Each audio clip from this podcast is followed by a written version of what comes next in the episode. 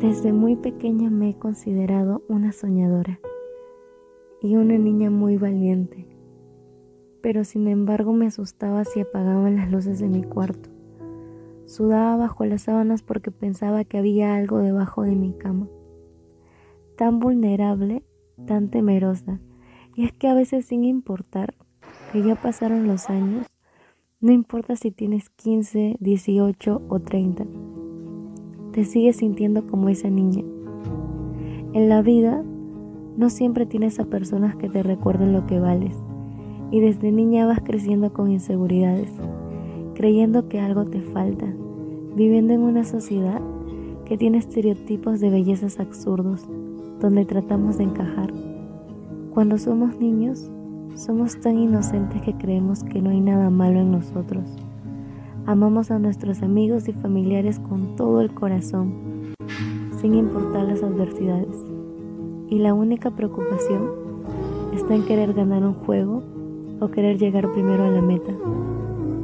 Pero conforme vamos creciendo, nos damos cuenta que nos preocupamos más en cómo nos vemos. Empezamos a tener miedo a demostrar amor por el hecho de creer que no será correspondido tus espejos los conviertes en villanos y empiezas a ver solamente tus imperfecciones, recorriendo cada parte de tu rostro.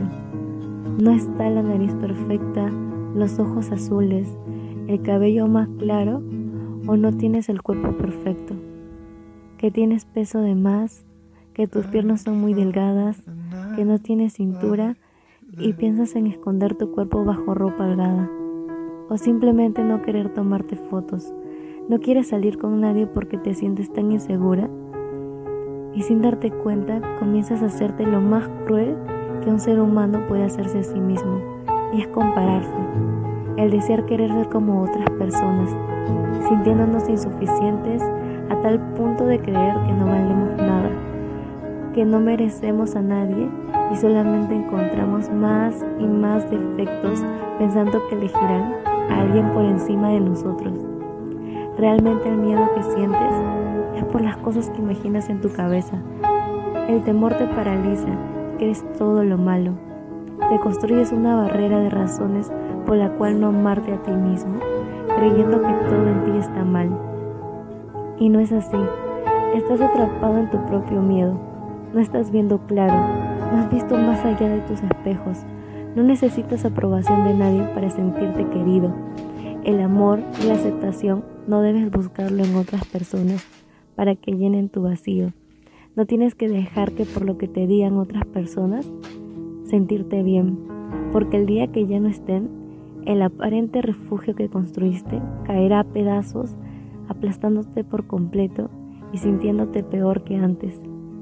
¿Sabes qué es lo que pasa? Que te estás ahogando lentamente tú mismo que has ido creando una versión de ti en tu cabeza que verdaderamente no es cierta. En serio, no lo es. Vales más de lo que te puedes imaginar. Eres único en este mundo. Y es que hay un Dios que te ama tanto que mandó a su único hijo a morir en la cruz por ti. Y aún sigues creyendo que no vales. Eres la niña de sus ojos, lo más valioso, no hay nadie como tú en esta tierra, porque has dejado en manos de otras personas el poder para que te hagan sentir menos. No mereces seguir atada a palabras que te dañaron, donde te dijeron que eres fea, que no sirves para nada, que no eres suficiente. Hoy quiero que me escuches y que repitas conmigo, soy más que suficiente por el simple hecho de ser quien soy y no necesito ser perfecta para ser increíble. No voy a dejar que nadie vuelve a hacerme sentir poco amada y hoy yo decido amarme con mis defectos y virtudes. Pídete perdón a ti misma por aceptar amores a medias y tratos que no merecías. ¿Sabes cómo aprendí a amarme? Y es que yo también me sentía insuficiente. Yo también traté de encajar, pero un día me di cuenta que solo yo misma era la encargada de mi propio amor. Cuando aprendí a amarme, comprendí que cuando alguien no me valoraba o no me aceptaba, ya no iba a forzar a encajar, sino a saber decir adiós, porque no estaba en el lugar correcto ni con las personas correctas, y a eso lo llamé autoestima. Cuando aprendí a amarme entendí que no debía fingir ser quien no era. Empecé a ser la mejor versión de mí misma, sin compararme con nadie, y a eso le llamé autenticidad.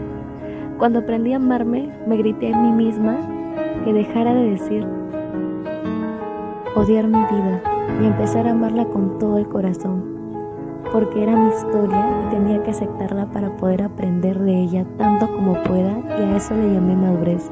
Cuando aprendí a amarme, entendí que no debía forzar situaciones o relaciones con personas, porque no siempre van a ser las cosas como las deseé, y a eso le llamé respeto.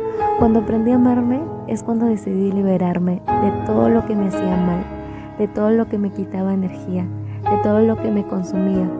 Corté de golpe toda relación que me hacía morir lentamente y llorar. Al comienzo pensé que era egoísmo, pero ahora le llamo amor propio.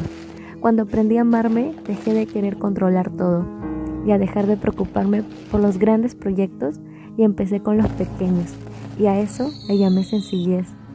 Cosas que me hacían feliz, como pintar, crear, dibujar y cantar.